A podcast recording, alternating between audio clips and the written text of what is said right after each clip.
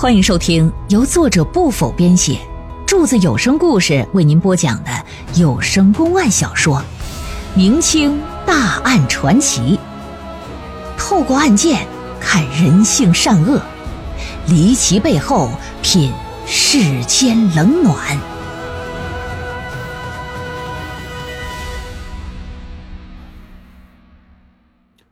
白水新娘失踪案第三回，且说这史大郎最拿手的曲目，莫过于就是《木克寨》了。这一出啊，呃，也是他一年多跟金针回娘家的时候唱过的曲目。如今再开口演绎，往事一幕幕浮现在眼前。这唱着唱着，想到自己媳妇至今生死不明，下落不明，这眼泪可就下来了。贾天行呢，只觉得史大郎唱得好，不仅是拍案叫绝，还拿出二两银子作为赏钱，啊，让史大郎说：“你当做零花用吧。”史大郎不肯要，蒋天行是硬把钱塞到他的口袋里的。这时里屋门帘晃动，还传出一阵轻轻的唏嘘之声啊。史大郎知道人家家里的娘子在家，这声一定是他娘子发出来的。猜想对方也应该是个陕西人，听他唱秦腔，估计是想家了。这一天呢，史大郎又来到贾家帮工，正在专心在院子里扫地呢，忽然就觉得身旁啊站着一个人，抬眼这么一看，是一抱着孩子的年轻少妇。史大郎知道对方是贾天星的娘子啊，嗯，之前也见过几回，只是啊。没瞧过人家正脸儿，古代那封建社会，你不像现在看个大姑娘小媳妇拿着手机跟着屁股去拍人腚钩子去，你搁古代那能行吗？沾衣裸袖变为时节呀！别人的媳妇你盯着看，你是要死啊！你是男女有别吗？以往史大郎没敢多看，今天呢瞧着一个正脸，但只是看了一眼就把脑袋给垂下去了，往后就退了几步。女人可就答话了。说那天呢，听你聊天说你是陕西西安府那边发配过来的，我看你这人生的面善，不像是一个做坏事的人呢。这不知你犯的是什么事儿啊？史大郎也没吱声，只是摇头叹息。女人就又说：“说不瞒你说，我也是西安府同州人士。那天听你唱秦腔，唱的很好听，还让我想起一个人呢。那个。”你能再给我唱一遍不？史大郎一听，眼睛可就红了，说：“那段唱词，娘子有所不知，正是一年多之前，我陪我媳妇回门时在路上唱的。可哪成想啊，返程途中，我娘子失踪了，至今没有音讯呢。每当想起她，我就唱这个唱词儿；想起那段唱词儿，我就想起我的娘子。所以您呢，还是别让我唱了吧。”说完就接着干活，这妇人呢就把他手里的扫把呀就给拿下来了，端过来一杯茶水递到他的面前，说：“我呀在家带孩子闲着也是没事我平时又爱听个故事什么的，那个你就跟我讲讲你和你娘子的事儿吧。”史大郎就说：“说你乐意听故事，那你去找柱子有声故事，你听他讲的去，什么黑道的、悬疑的啊。”又是什么刑侦的、破案的、推理的，那啥都有啊！你你听我干啥呀？娘子说：“那个现在咱不是没有网络吗？你就给我讲讲你的事儿吧。”茶水是热的，史大郎捧在手心也是热的。自从被关进大牢到现在，也没见过自己家里人，也没有心思去问过往的任何事儿，哎，也没有任何人关心过他。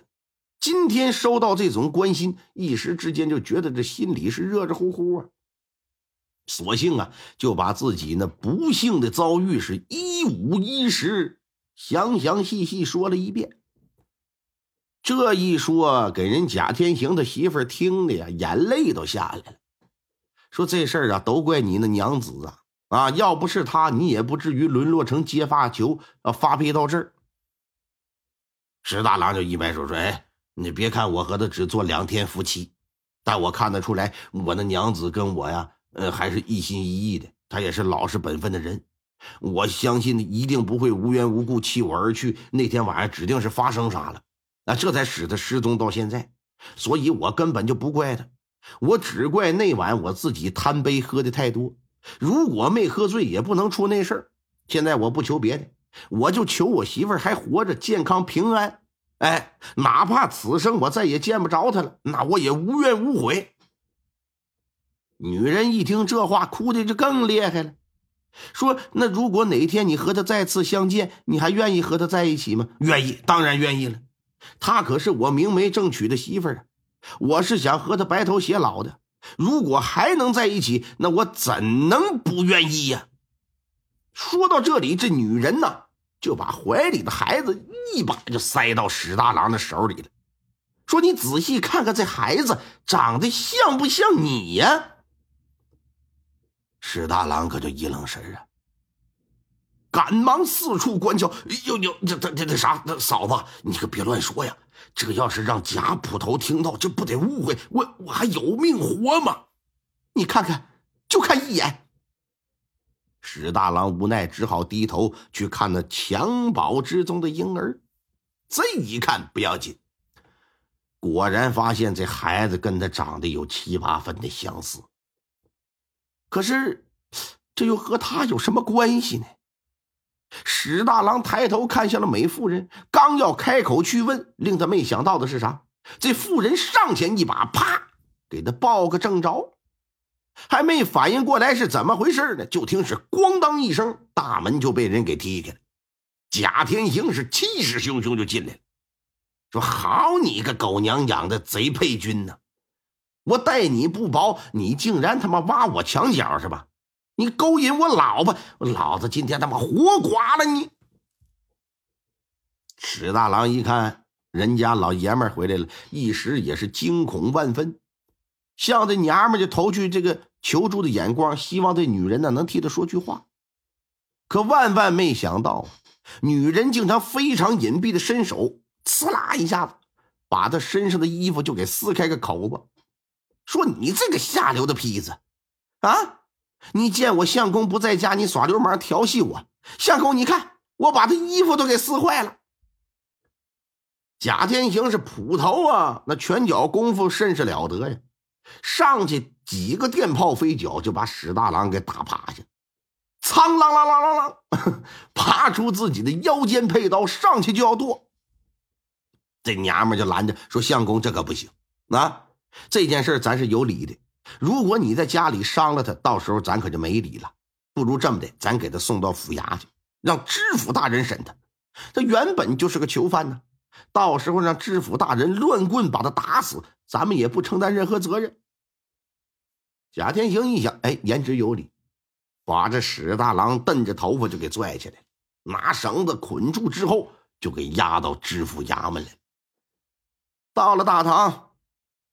贾天行心说：“我搁这上他妈好几年班了啊，净接别人的案子了。今天我还成个原告，哎，就把自己娘子被调戏的事说了一通。老爷一听也是勃然大怒，惊堂木啪的那么一拍：“好你个大胆的囚徒啊！